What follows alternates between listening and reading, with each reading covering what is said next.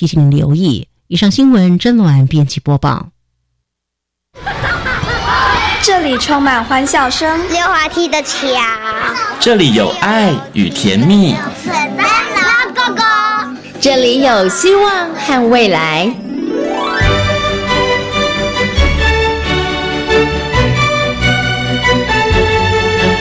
遇见幸福幼儿园，遇见幸福幼儿遇见幸福幼儿，遇见幸福幼儿园。遇见幸福幼儿园。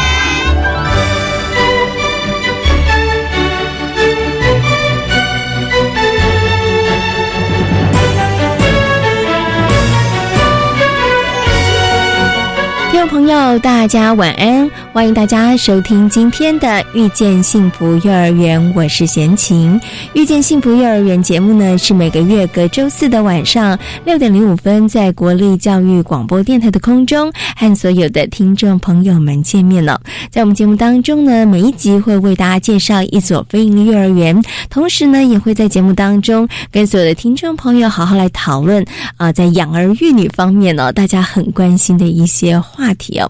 那么在今天幸福幼儿园的单元当中呢，要为大家介绍的是基隆的第二所非营利幼儿园，同时呢，也是一所绿色的幼儿园，那就是信义非营利幼儿园。那信义飞营幼儿园呢，是走自然生态的课程，带着孩子们用双脚以及五感来观察生活周遭的生态哦，进而学习生命教育。那么在今天节目当中呢，就为大家邀请到信义非营利幼儿园的蔡慧玲园长来到节目当中跟大家进行分享。那么在节目的后半段呢，我们要进行的单元是大手牵小手。政府呢，为了要解决少子女化的问题，所以呢，透过了育儿津贴来减轻家长的负担，同时呢，也推动了托育公共化以及准公共化的机制啊。那么，透过跟私立托婴中心或者是保姆签订合作，来创造满足家长托育的需求，那进而呢，也希望能够提升托育的品质。那么，在今天节目当中呢，就为大家邀请到了社会及家庭署的住建方副署长，以及私立可瑞豆托婴中心的负责人林梦君，以及呢一位家长哦，宁宁妈妈呢，来到节目当中跟大家共同来讨论哦，关于准公共托育方面的一些政策还有服务。好，马上呢就来进行节目的第一个单元——幸福幼儿园。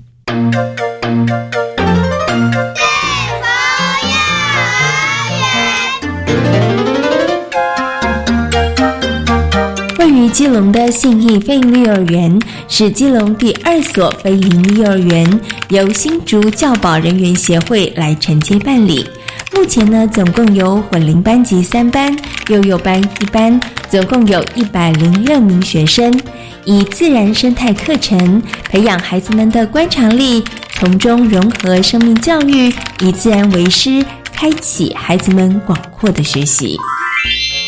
这是教育广播电台，您现在所收听到的节目呢是遇见幸福幼儿园，我是贤琴。接下来呢，在我们节目当中呢，要进行的单元呢是幸福幼儿园。那么在今天的幸福幼儿园呢，要为大家来介绍的是基隆第二所的非营利幼儿园，就是信义非营利幼儿园。那么很高兴呢，在今天节目当中呢，为大家邀请到蔡慧玲园长呢，来到节目当中跟大家好好来介绍信义非营利幼儿园。首先呢，先给我们的园长问声好，Hello，园长您好。各位听众，大家好，心情好。是，其实我们的园长呢看起来非常的有活力，但是呢，他在这个教育现场已经工作超过三十年的资历哈，对所以真的是一个非常资深的老师园长了哈。那我刚刚呢在访问前有先请问一下园长，因为园长之前其实一直长期都在这个私立的幼儿园所服务，那这个呃信义飞鹰幼儿园也算是您生涯当中一个很大的挑战啦。跟他来谈谈好了，为什么当时会做一个这样的决定？然后真的呃接下这个信义非营利幼儿园园长这样的工作，我相信你一定也是对于这个非营利幼儿园有一些期待跟期许的哈。所以是不是可以先跟大家来谈一下？嗯，好。那个，我之前在私幼跟在非营利幼儿园，它最大的差别是，其实私幼它就是有一个，通常都是老板，嗯我是只是一个员工。那当然你没有办法去想做你自己想做的事情。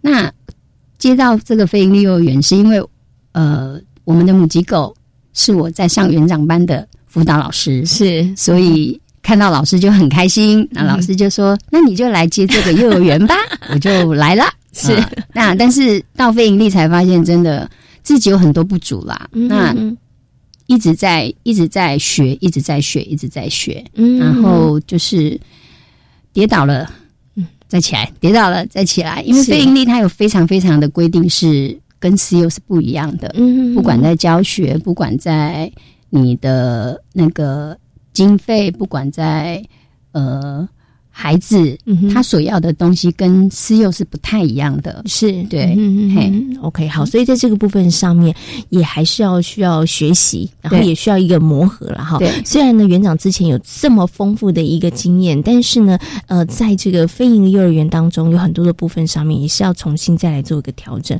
包括你像刚刚提到的，可能孩子的学习的部分怎么样去引导，那甚或带领老师的部分上面，它其实都还是跟以前不太相同的了。对对对，嗯。而且你而且你变成说你，而且非盈利它可能就是，嗯、我们很多在做很多事情的时候，我们要先考量的就是经费，嗯哼哼，经费是一定要考量进去。是。那我们去年很辛苦，是因为去年呃比较晚开学，所以我们人数是不够的。嗯。那人数不够，当然就没有经费，是，所以老师他们就要跟着我们刻苦耐劳，嗯做很多很多的事情。是。那曾经有一个园长跟我讲过说，你到了非盈利，你就是从头开始，嗯哼你要把你以前在私幼的所有的东西都丢掉，是。因为你在非盈利是一个新的，嗯你私幼的经验不管有多少，你到了非盈利就是零，是。你要从头来。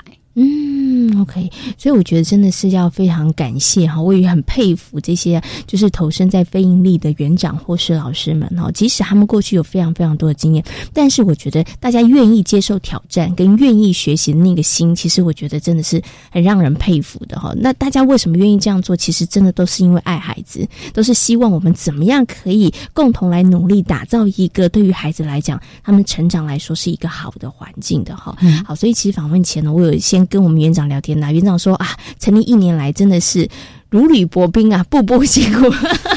对，因为真的哦，披荆斩棘，前面的人就真的很辛苦哈。从无到有的建立很多的部分上面，虽然有规范，但是我们要怎么样在现实当中，好实际的这个运作当中取得一个平衡，哇，这个真的是很辛苦的一件事情哈。虽然走起来步步都辛苦，但是呢，信义飞营幼儿园成立到今年满一年的时间。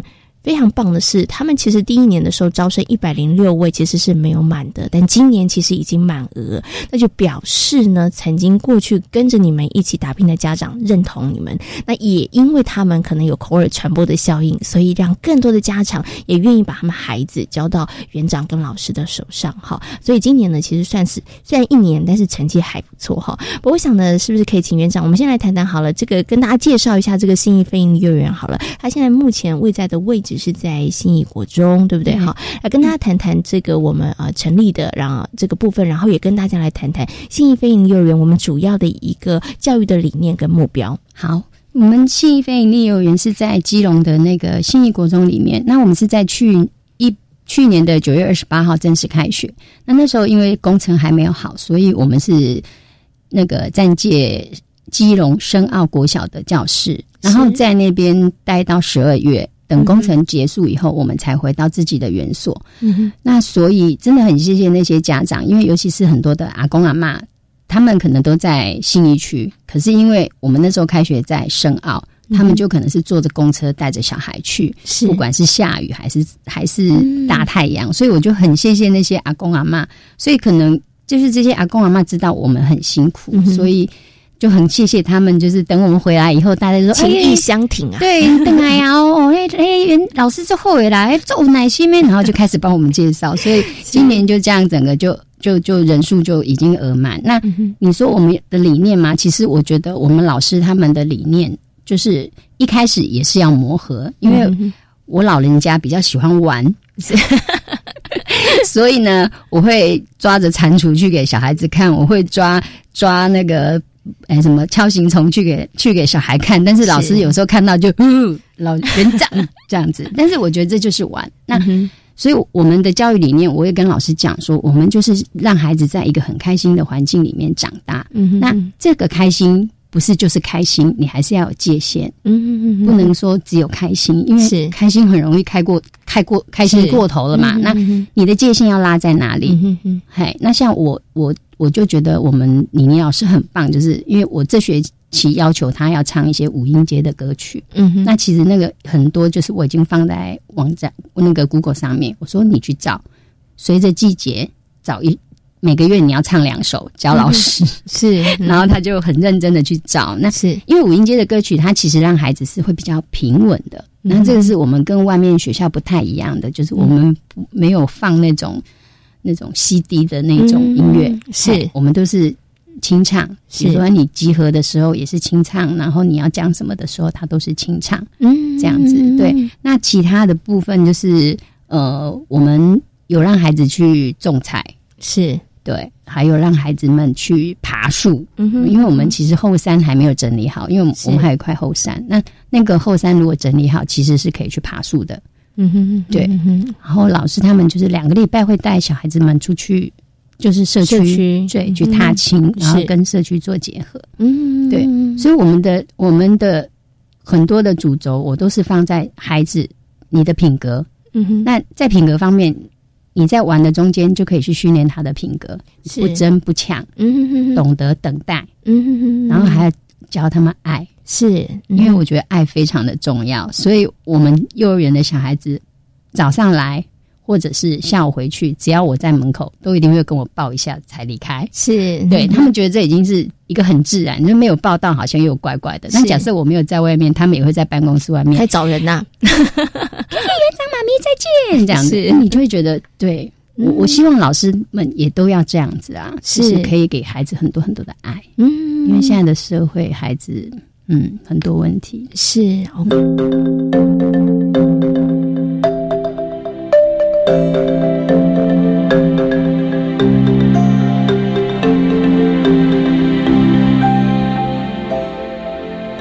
其实啊，信义飞鹰幼儿园呢，已经啊、成立一年的时间。那今年呢，其实真的，我觉得很多的家长都给我们肯定了哈，就诶，我们也是满额的一个状态。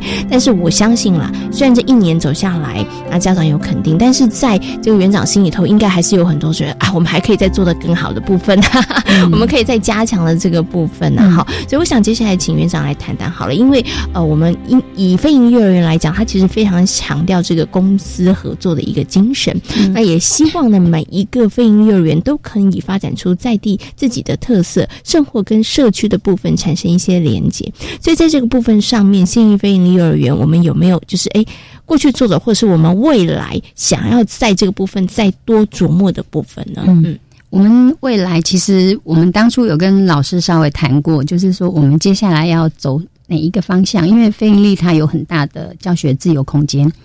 然后，所以我们跟老师谈过以后，就是说，可能我们接下来会慢慢走向，就是把那个无塑的嗯。无塑减塑、减塑塑，然后到无塑，就是对。不使用这个塑胶制品然后让我们的幼稚园它就是一个很很自然绿色的幼儿园。嗯，对，是。这是我们未来想要在做的，但是。可能要很辛苦，因为基隆不像新北市是嗯哼。垃圾袋要收钱。是 就是用价格，然后去让大家尽量减少使用对对对对。那当然这个是也是要让孩子知道说地球就这么一个，尤其像前阵子深奥的发电厂在在讲的时候，其实我们有时候在跟孩子的时候，我们会去。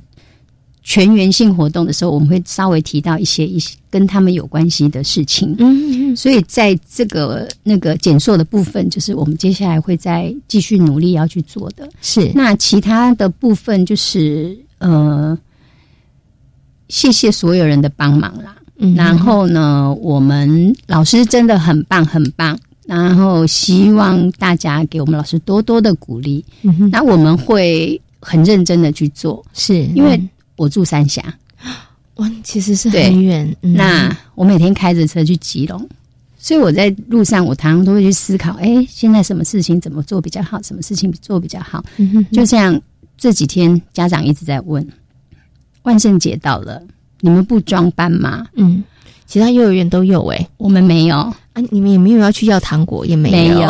但是我们去年我们也也有做跟万圣节有关的事东西，就是我们让孩子做了一个南瓜奶酪回家。嗯，那前那前面当然是我我讲了一个有关于万圣节的故事。今年我们还是有我我们可能就是在教室，我有藏糖果嗯在教室，然后请他们去寻宝。嗯但是寻宝以后，糖果不是在自己的口袋，我要带他们去街上送给老人家。啊，对，就是变成说我们没有要糖，我们是送糖。糖是因为嗯我觉得这个不给糖就捣蛋实在不太好，而且你想想看，那些装扮会制造多少的垃圾？是嗯对嗯所以我们还是希望，就是我们可以往自然的方面这样子走下去。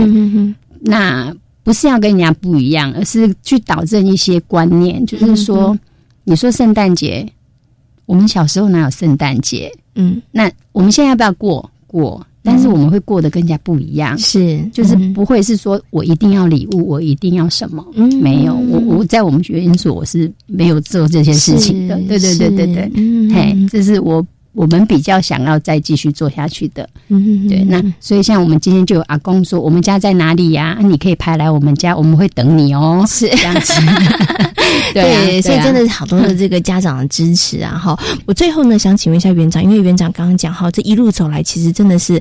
筚路蓝缕很辛苦啦，真的很感谢很多人的帮忙，也谢谢真的很多的老师，大家真的还有家长们情谊相挺。您刚刚有特别提到了，老师真的很努力，真的很希望大家可以给老师多一点的鼓励。所以我最后要请问一下园长，园长真的觉得我们要怎么样，身为家长，怎么样给这些老师们鼓励，让这一群真的是他们好有心，然后他们也很希望在这份工作上。真的也是付出他们的青春，陪伴很多的孩子成长。家长可以怎么样？真的给这些老师实质的鼓励，让他们在他们这么辛苦的工作的岗位上面，真的能够坚持下去。嗯，我希望家长们不要比较，嗯哼因为现在家长很多都会去做比较。嗯，那再来一个就是，嗯、每个老师每个老师的特点不一样，是对。那今天大家就是有缘会进到这个学校，嗯就像人家问我说：“你为什么会从三峡跑到这边？”我说：“啊，那可能上辈子我跟太多人 give me five 了，所以我这这辈子我当幼稚园老师就到处跑。我之前在新竹，是然后现在又跑到基隆，是对。那所以老师们今天进来也是一个缘分，小孩进来也都是一个缘分，所以我会家长们，你们就当老师做得好的时候，不要吝啬。对，不要吝啬夸他一下；当老师做不好的时候，也请你可以好好的提点他。嗯哼好，你就是都可以讲，我们老师是都可以接受的。嗯哼那就是嗯，不要不要，哎，不要说啊，在老师面前呐、都说啊，老师你真的很好哦，然后到园长这边来，园园长你们那个老师怎么样怎么样？嗯嗯，那这样我就会，其实我知道老师辛苦啊。是那嗯当这个家长跟我讲这些事情的时候，我还是要告诉老师啊，是但是对对老师就是一个冲击。是我觉得很多事情都是可以讲。嗯哼我们今天既然当老师，我们就是有那个容，有那个那个度量，嗯哼哼接受各种不同的批评。是好，嗯那就像刚刚园长最后提到，就是很希望家长们，老师表现好的时候，不要吝啬给老师鼓励。那老师，如果你觉得有什么哎跟你的想法不一样的时候，就好好的跟老师沟通，因为我觉得不管是老师跟家长，大家唯一的出发点就是希望这个孩子好。对，对，所以我觉得只要能够为这个孩子好，没有什么不能够坐下来好好谈的哈。但是幼教老师、第一线幼教老师，包括了园长，真的是非常非常的辛苦，真的很希望家长们真的要给他们更多的支持跟鼓励，嗯，千万不要比较，因为每一个孩子的不一样，每一个老师他们的教学风格也不一样对哈。好，那今天呢也非常谢谢呢信义飞营幼儿园的蔡慧玲园长在空中跟大家做这么精彩的分享，感谢您，谢谢。谢谢。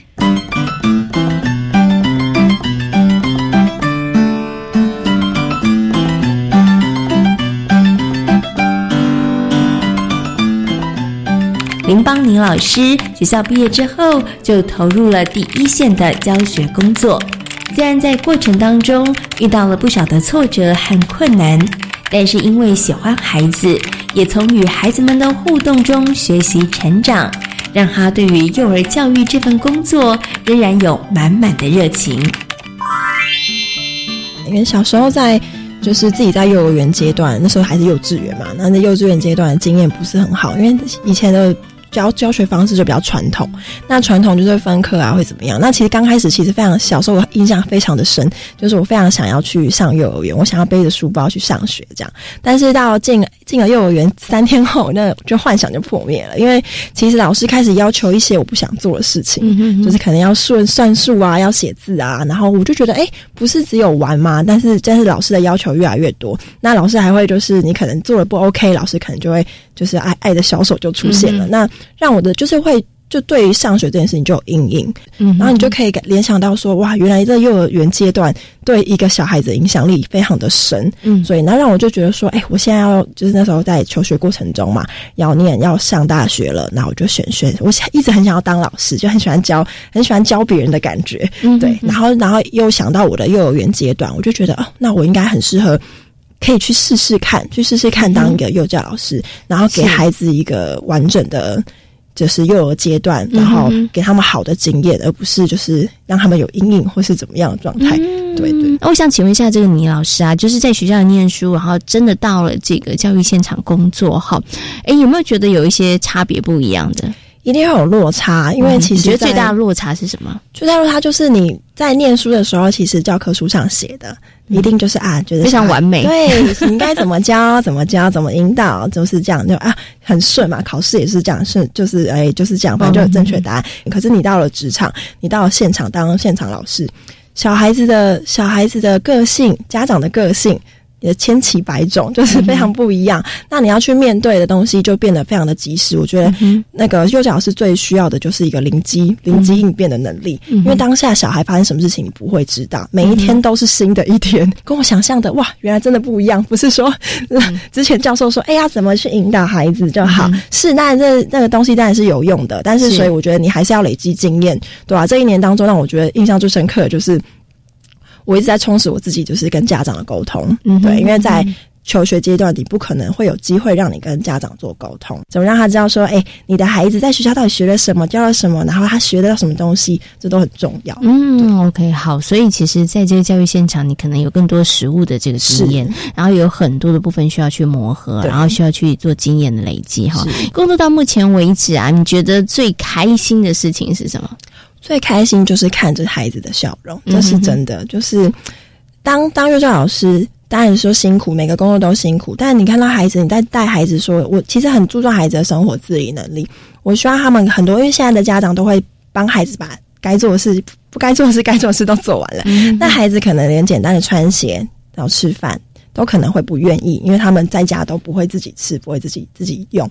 然后，当你就是引导他们说：“哎，你们可以自己用。”然后鼓励他们的时候，那他们那个笑容，他们就：“哎，老师我会了，老师我会拉拉链了，老师我会扣扣子，老师我会穿袜子了。”就是他们那个。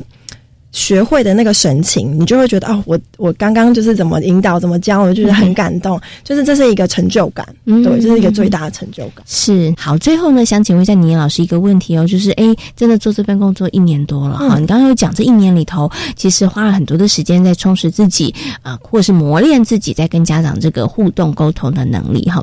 接下来对于自己还有什么样子的期待，或是觉得自己在可以再加强哪些部分，然后把这个幼教老师这份工作做得更好呢？我觉得就是给孩子丰富的资源吧，就是资源是自己创造的。那呃，希望去用一些，就是不用，就是不用呃现场买的，或是一定要有实体的东西，而是而是我自己去创作。因为我现在就是很很。就是很就是有在有对这方面有兴趣，就是像用资源回收的东西去做一些做一些哎做一些小玩具啊，或者说做一些教具对教具。那像编织，最近就我就会在想说，哎，那我也有毛线，我可以编织一个小小毛帽，然后或是小毛球，就是用这些手做的东西，我会希望比较增加我这边这方面的能力，然后让孩子可以用动手动手做，而不是说哎，就房间的玩教教具或什么就可以对玩现成的东西，而是可以。就是透过再制，然后让他们去珍惜身边每一个可以利用的资源。是，嗯 OK，好。其实，在手作的过程当中，其实也是激发孩子的一个创意跟想象的能力哈。但是，妮妮老师很棒，就是不止孩子要增加他们的创意跟想象力，老师也是要哦。老师也要培养自己的创意跟想象力，然后跟着孩子一起成长。哈，好，也非常谢谢呢，妮妮老师跟大家的分享，谢谢你，谢谢。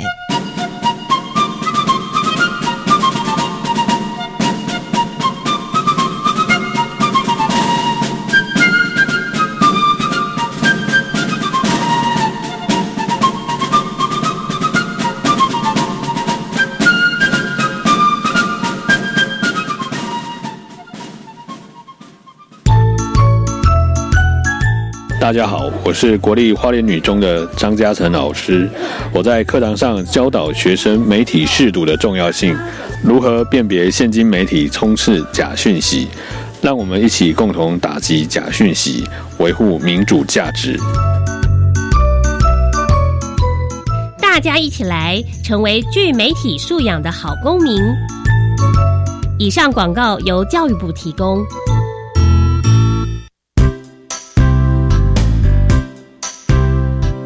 大家好，我是朱妈妈。我的孩子目前在念幼儿园，我觉得优质的私立幼儿园能够加入准公共，对于家长实在是一大福音，直接解决家长最忧心的经济负担及专业教育。二来提供社区更多平价的选择，让每一位孩子都能接受好品质的幼儿园教育，使得幼儿园。能够提供好的养分，灌溉着每一位孩子成长茁壮。准公共幼儿园优质评价，让你托育的好，负担得起。以上广告由教育部提供。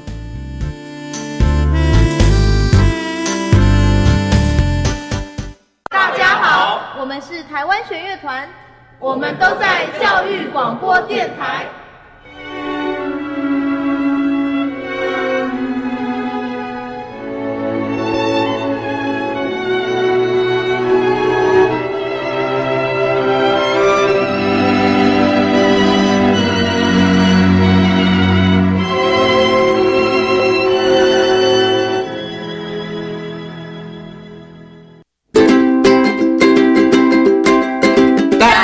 天下。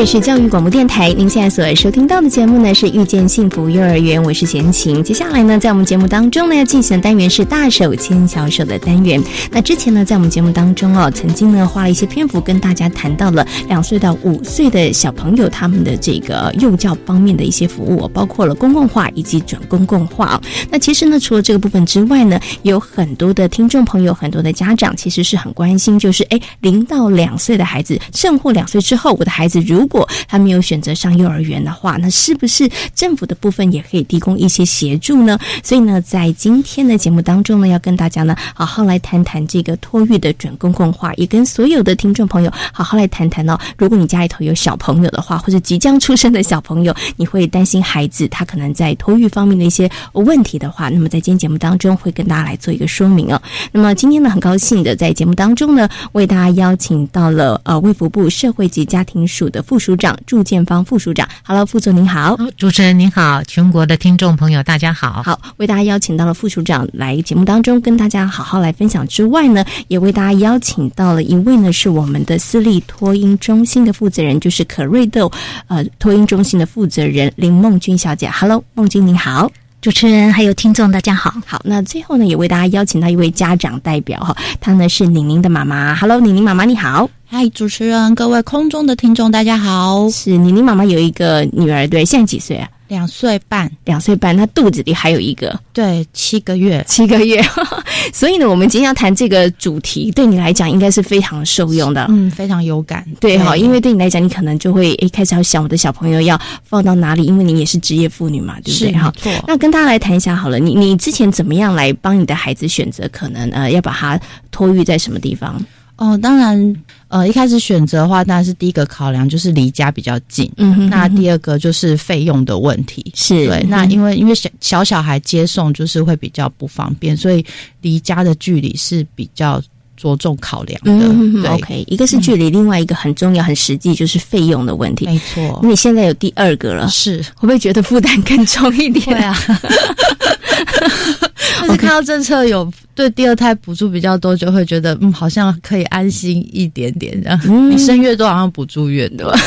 对对，所以有有让你，我觉得应该是那个担心的心有稍微安定一点了，对不对哦？嗯，看是生养小孩一定是经济压力一定大，但是如果有看到补助增加的话，会。比较安心一点。是 OK，好，刚刚呢是妮妮妈妈跟大家分享，真的她看到这个政策在育儿津贴的部分上面哈，甚至呢可能是送到啊，可能是私立的托婴中心上面，它其实都有一些补助的时候，身为家长真的会比较安心，生第二胎也可以比较安心一点点啊。那我想呢，就要请我们的这个副助来跟大家好好来谈一下了。好像刚刚的妮妮妈妈有提到这样子，我相信大概是很多的呃父母亲，他们其实在这个生儿育女的过程当中哈。都会面临到这样子的一个问题哈，所以呢，我我们就刚刚他所提到的经济的这个部分上面好来谈好了。那么，其实我们在今年的八月的时候也推出了一个准公共的托育的政策哈，也提供了一些这个津贴的补助的部分。那这个部分的话，我想是不是可以请副座来跟大家谈谈，我们怎么样来协助这些父母亲减轻他们的经济的负担？是好。那谢谢主持人。那我想我这边就针对我们今年其实八月一号，呃，在未满两岁全国呃全面全面上路的这样的一个呃等于少子化的一些对策。那事实上这样的一个政策其实是在呃今年的。七月份，行政院核定了我国少子化对策计划。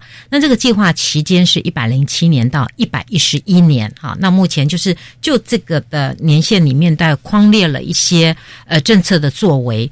那在呃，卫福部未满两岁的这块是交给卫福部社家属这边来规划执行。嗯，那两岁以上一直到未满五岁是交给教育部这边来执行。是，那这边特别要呃说明就是，呃，目前我们就是考量，呃，采尊重家长的选择。嗯哼，那所以我们的政策主轴就会分为家内照顾。跟家外送托，是因为我们从过去的一些相关的国内的照顾习惯，其实家内照顾的呃比率远大于家外送托。家内照顾可能就是给阿公阿妈、外公外婆来带，对不对？是是。那呃，家内照顾有些是呃自己呃就是没有工作，妈妈可能留职停薪之类的，留职停薪，或者是他。呃，就选择有了孩子之后，选择就在家里照顾啊。那要陪伴孩子成长。是目前国内还是有呃一定比例的这样的一个年轻人有这样的想法。是那所以在家内照顾，不管是交给谁照顾，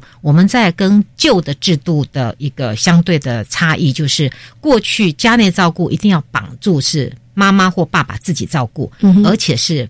没有上没有上班是未就业，那才可以拿到每个月两千五百块的育儿津贴。那新的制度八月一号上路之后，不再去绑有没有就业，我不考虑你有没有就业，那你是不是爸爸妈妈自己照顾？只要你交给你自己的亲人照顾，是通通都可以领育儿津贴。那当然，这个前提还是有一些排付，就是所得税率未达百分之二十。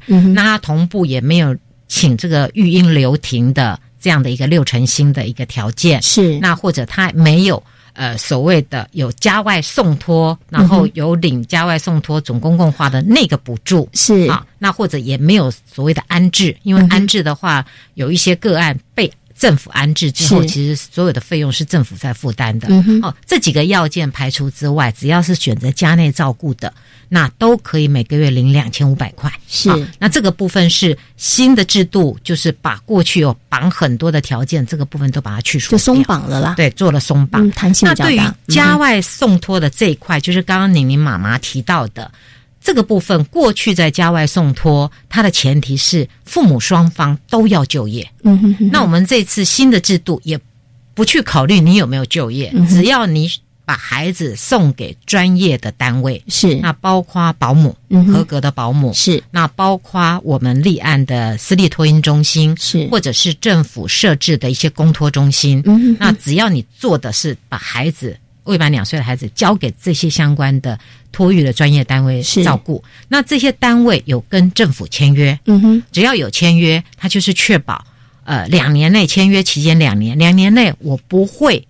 政府补多少，我收费就调涨多少。是他愿意按照当时报备的收费的上限，所以不能超过上限。他的费用要动涨，是是两年内要动涨。是那因为我们过去的经验，我们很担心就是补多少涨多少。是所以这个部分我们才会设计说要有一个签约的机制。嗯，那一旦签约了，然后家长送给这些签约的专业的服务提供单位，是那家长一般户就可以领到六千块。是那旧的制度。当时是一个月只有三千哦是。所以是加倍加倍得到六千块的补助。嗯那呃，对于中低的话，那是八千；如果低收的话，是可以拿到一万块的补助。是那当然，这个部分是保姆跟私立托婴中心，如果送到政府设置的或公社民营的这种公营的那它补助相对，因为它收费就低，嗯所以补助相对就低。嗯那一般户还是维持是三千，是。啊，那中低就是五千，那低收就是七千。是。那针对第三胎的部分，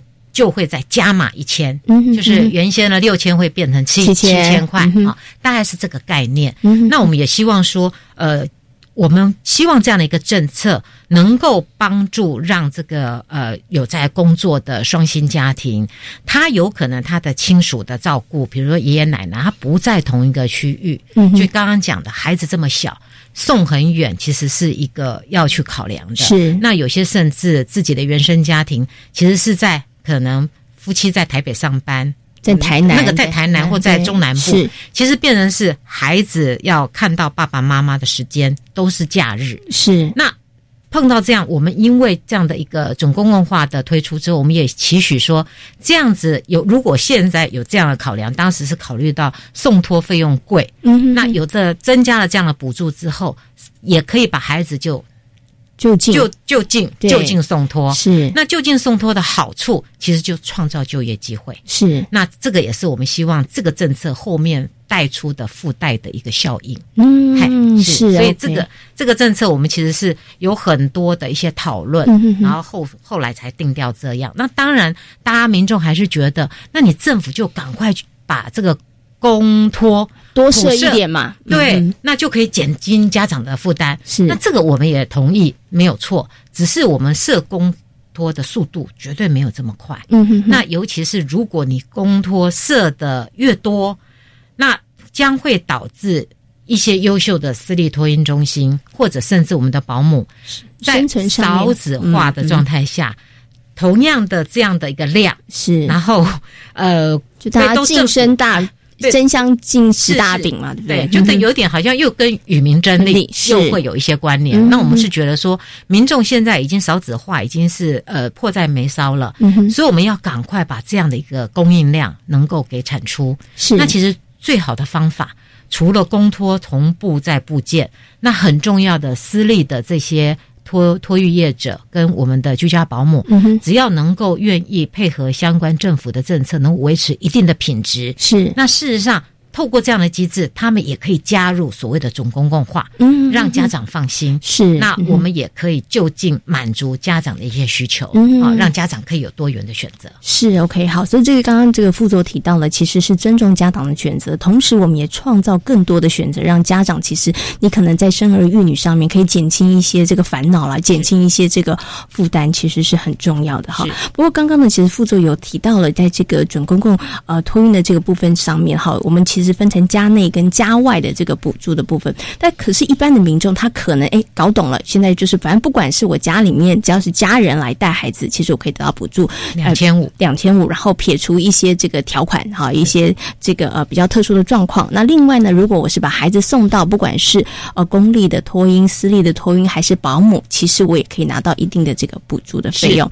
那想请问一下副座，这个钱是家长他们自己就可以拿得到的，还是说其实是哎，比如就说我是在这个私立托婴中心，所以呢其实是把钱拨给私立托婴中心，然后家长是每个月少缴费用。这个费用的话是怎么样家长可以获得？是是，呃，这个部分就是我们跟教育部的做法在这个地方是有点不太一样哈。那因为卫福部在呃长期在未满两岁这一块，不管是育儿津贴、家内照顾的育儿津贴，是还是家外送托的托育补助，我们长期都是补给直接补给家长。是啊，所以我们现在新的制度也是延续过去的做法，嗯一样是补给家长。是是 OK，所以是家长直接可以啊、呃拿到这个呃补助的这个费用的部分了哈。好，那刚副总您也有提到了，其实因为当然广设这个公共的托运托婴的中心其实是好的，但是可能。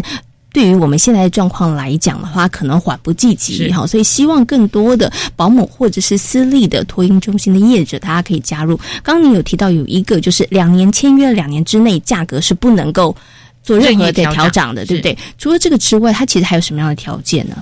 哦，就是说要加入签约吗？哦，那其实。我们都架构在原先的既有的机制上，嗯哼，没有做任何的改变，是，就是多一个要跟政府做一个签约的动作，是。那那个签约其实就是刚刚特别提醒的，就是在这两年内签约的两年内，你不能任意再加收费用或调整收费，是啊。那这个部分也资讯都是公开透明的，嗯，OK，好，所以其实只有在费用的这个部分上面，而这个费用本来就也是在原来的这个规定的架构下面的定定的一个费用，是哈，是。尤其是在私立托运中心的部分要签约，它其实还有呃非常多的要件。嗯就比如说我们有要求，因为呃我们也知道说托运中心的这个托运人员平均薪资其实是蛮低的啊。那尤其是中南部，那所以我们在这一次也希望这个托运中心要签约的业者，他们要确保他们在三年内，呃托运人员的薪资必须要。有百分之八十五达到两万八，是。是，然后第四呃到了第四年要百分之百达到两万八，我们也是希望是说借由这样的一个签约来呃要求呃。这个托育业者这边对于这个真的很辛苦，一比五在照顾的这个托育人员，你要有给他相对好的这个薪资待遇，是那他们才有办法把托育品质给提高。是。那这个部分其实是相对应的，所以这个部分呃，愿意托婴中心愿意进来签约，他们基本上他们都同意。愿意配合。是，所以目前的呃托运中心的一个业者已经有八成八已经签约了。是，那当然有一些业者呃还没有签约，或甚至有一些疑虑的，就会觉得说，哦，如果三年要达到两万八，那你现在又 hold 住我不动涨，不能让我调高费用。我哪里来的钱去帮托托育人员加薪？是那其实这个部分事实上本来签约就是两年，嗯哼。那我们本来就有在这个相关的规定里面，在这两年之后，本来这个依据当地的一个物价指数跟收费的一个状况是，如果其实。物价已经调高了，那本来就有这个机制可以再来检讨，你的收费是不是也可以来反映是。呃当地的物价的状况？啊，这个本来就是两年，所以业者也觉得，哎，如果这样子两年之后可以有一个调整的机制，那他们也很乐意签约进来。是，那当然两年后如果呃县市政府还是觉得，哎，我还是不太同意你们调整，那你如果衡量。呃，无利可图，你要退出，你不再继续也是可以。嗯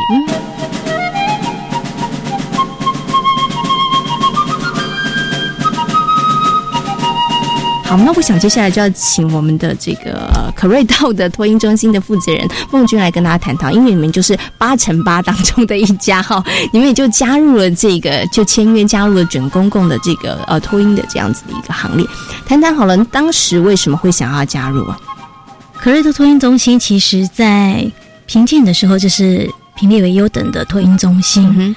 那所以呢，加入这个准公共化服务，首先呢，绝对不是以利益为考量，是那一定是希望能够帮助更多的家长可以受惠。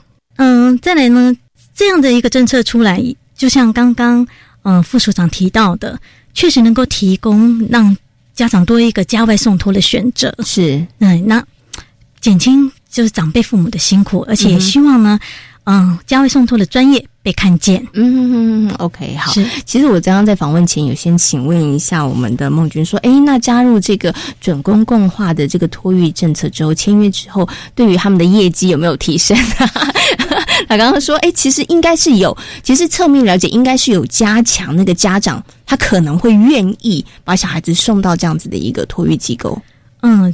当然，提高家长的意愿是绝对的了，但是我相信在选择托育服务的时候，价格只是考量之一。啊，选择我们可瑞多托育中心的家长，嗯，我非常感谢他们。首先是以托育品质为最优先的考量，是那其次才是其他的面向。嗯那刚刚副助有提到，在我们签约的两年，其实。嗯，所谓的动涨，我非常的支持哈，两年内的动涨。但是我们在设立机构的时候，设立在设立机构的时候，已经有配合原本的设立标准。我们设立可瑞多托运中心而言，其实我们是降低我们原本的收费标准，平均来讲是降低的。那我们是配合呢整个政策一个各区域性齐头式的收费去。做一个收费标准的重新的配合。是哦，各家托运机构的规模还是有所不同。是，如果说大家都是以一辆自驾去考量的话，相信对托运品质的影响也是值得堪忧的啦。嗯嗯嗯。所以想请问一下副座，所以在这个部分上面会有一个，比如说评鉴的机制，或者是我们会有一个，呃比如说他已经签约两年了，但是。可能诶，在中途的时候发现他可能经营不善，或者是说他在这个照顾方面可能不是那么好的话，是不是有一些退场的机制，或者是会有一些评鉴的方式？是是，在呃机构的部分是绝对是因为它是属于儿少福利机构的一种类型，是，所以依据儿权法里面本来就三年一定要定期评鉴。嗯哼。那这个部分也目前各地方政府在评鉴都非常的呃呃严格的在执行评鉴哈，嗯所以甚至有很多的那个对托婴中心都会觉得哦，为为什么呃要要看这么多的东西？啊，造成他们还要准备资料啦哈，这些呃这些压力。是。那所以这些评鉴出来的成绩也都会公告。嗯那目前除了各地方政府会公告他们自己评鉴出来的结果，我们也会收集了全国的这个呃托育业者的一个评鉴成绩，嗯在我们的官网上也都可以搜寻得到。嗯那我们也呃鼓励家长，如果要送托选择的时候，那当然这些讯息是都可以参考的。嗯那有关保姆的部分，我们是比较采取是辅导。嗯那因为保姆毕竟就是自营业者，嗯那呃呃，我们是透过各县市都有呃委托设置所谓的居家托育服务中心，是。在各区会有这样的一个居家托育服务中心。嗯哼。那居家托育服务中心里面会配置有辅导员跟督导人员，嗯哼。那这个部分就会按照访视频率。那会去做一些呃，有时候是事先约好，有时候是是。临时抽查，嗯。来看这个保姆的呃照顾状况。是。那所以这个部分目前在地方政府在执行上面也非常的认真在执行，所以也确实透过这样的一个访视机制，也有看到一些呃照顾上有一些待改善的事项，嗯。然后都会开立所谓的劝导单。是。那如果这些相关的情况再去看没有改善的话，就会开发。嗯好、所以是基本上这样的一个管理，在地方政府其实是非常看重的。是那尤其在少子化下，每一个孩子真的都是很不容易，是那一定要保护他能够受到好的照顾。嗯，OK，好，所以这个也是可能很多的听众朋友们大家不用太担心的，因为不止减轻大家经济的负担，在品质的部分上面，我们其实也设了非常多的不能讲关卡，但是我们也很努力的在做这个督导或者是辅导的工作哈。就诚如刚刚这个呃副座所提到的，每一个孩子其实真的都是手心上的宝，对，所以我们真的有义务也需要。帮孩子其实呃设置一个更安全，然后更健康的一个成长的环境啊。是，那我们这次推的这个所谓的总公共化的签约的对象，如果过去他有一些违规的记录，事实上他是没有办法哦跟政府签约的，嗯就会直接把它给排除掉。是那如果已经签约进来，有发生一些呃，我们觉得也必须要逼他退场的，那那个部分也会有一个呃限改。那没办法改善的话，我们就会依据二权法的机制，呃嗯罚款呢，而且还要呃，就是可能会撤销他的一个呃立案的一些登记。嗯那这个部分，那一旦是呃签约不准他签约之后，撤销他的签约资格，他两年内是不可以再跟政府签约。是是，就是有一些退场的设计，嗯哼然后跟管控的机制。是 OK，所以这个对于业者来讲，其实也是可以让他们有一点稍微心生警惕了。是，而且我们也要让家长知道，呃，其实愿意来跟政府签约，政府是有把关的。是，那让家长更放心。嗯哼那家长放心，那就愿意把孩子。呃，从家内照顾移出来做家外送托，是哎我们希望是创造这样子，然后让家长也能够更放心，而且是就近送托。嗯，OK，好，所以其实当孩子从家内到家外的时候，其实他创造了很多很多不同的一些呃机会，除了可以减轻原来年轻父母亲的负担之外，像刚刚嗯啊、副座所提到的，可能他可以创造一些就业的机会，是对不对？然后对于这个年轻的爸妈来讲，他们可能也可以开始去。发展他们的工作，找他们的工作，或者是发展他们的事业。对是，因为我们从数据统计数据跟世界呃这个 OECD 国家比较，我们台湾目前家内照顾比例高达九成，嗯哼，家外送托只有一成，是。可是，在 OECD 国家，家外送托几乎都高达三成，是。所以，其实我们在这个呃少子化的这样的一个计划里面，我们目标值大概设定有可能会真的需要家外送托的需求数是两成，是。那只是有一成，就刚刚提的，他真的目前的一个送托的一些可选择性不够多，嗯包括地点呐是是是，那或许有可能他就是选择就是让家长一方牺牲掉工作，留在家里带孩子。嗯。那我们是觉得说，有有有专业产能的家长，呃，不要因为这样的一个可以送托的场域的受限，是，然后最后他就牺牲掉他的一个在自己自我成就上的追求的机会。嗯那我们希望说，呃呃，能够让他还是有机会继续发展他自己的专才。是那同步他家外送托也增加家外送托服务提供单位这边的就业机会。是那这样对国家整个呃经济的循环会是好的。嗯哼哼，同时可能对于提升生育率也是有很大帮助的啦，是 对不对？好，不过最后呢，想请问副座一个问题哈，就是我们刚刚一直提到的是零岁到两岁，对不对？是可是比如说以这个宁宁妈妈，她现在有个小朋友是两岁多，对对不对？好，那现在即将第二个要出生了。那他如果说第一个，他可能觉得哎还没有找到适合的这个幼儿园，幼儿园对，那他想说，那那我现在是怎么办呢？我我我老二我知道他可以领这个育儿津贴，可是我的老大已经超过两岁了，可是我现在还没有找到适合的幼儿园的时候，该怎么办？你你有打算把老大送去幼儿园吗？就是三岁的时候，哦，所以他中间有一段时间，是两岁到三岁，那这个时间他可以也可以领到这个育儿津贴吗？是现在这个这一块，也就是整个在呃整个制度设计上面，确实是一个缺口哈。那呃，目前我们对于送到这个托婴中心或者是我们的公托中心哈，或甚至保姆家的，那保姆当然没有限制，保姆本来他可以收托到十未满十二岁，是啊，这个都没问题。嗯那可是呃，公托中心跟托婴中心，就因为考量到在幼照法的分工，两岁以上是属于教育部幼儿园的负责范畴，是呃，未满两岁是属于我们儿权法里面的这个呃儿少照顾的一个范畴，所以。满两岁之后，可是他又没有两岁专班的幼儿园可以送的时候，嗯那这个时候，其实，在我们的法规里面，其实有保留了这样的弹性，嗯因为学期的关系，导致孩子没有办法顺利衔接幼儿园的部分，他可以留在原先的公托中心或私立托婴中心哦这边是继续能够得到照顾。好，嗯哼哼那可是等到一个一旦是他的学期，他因为。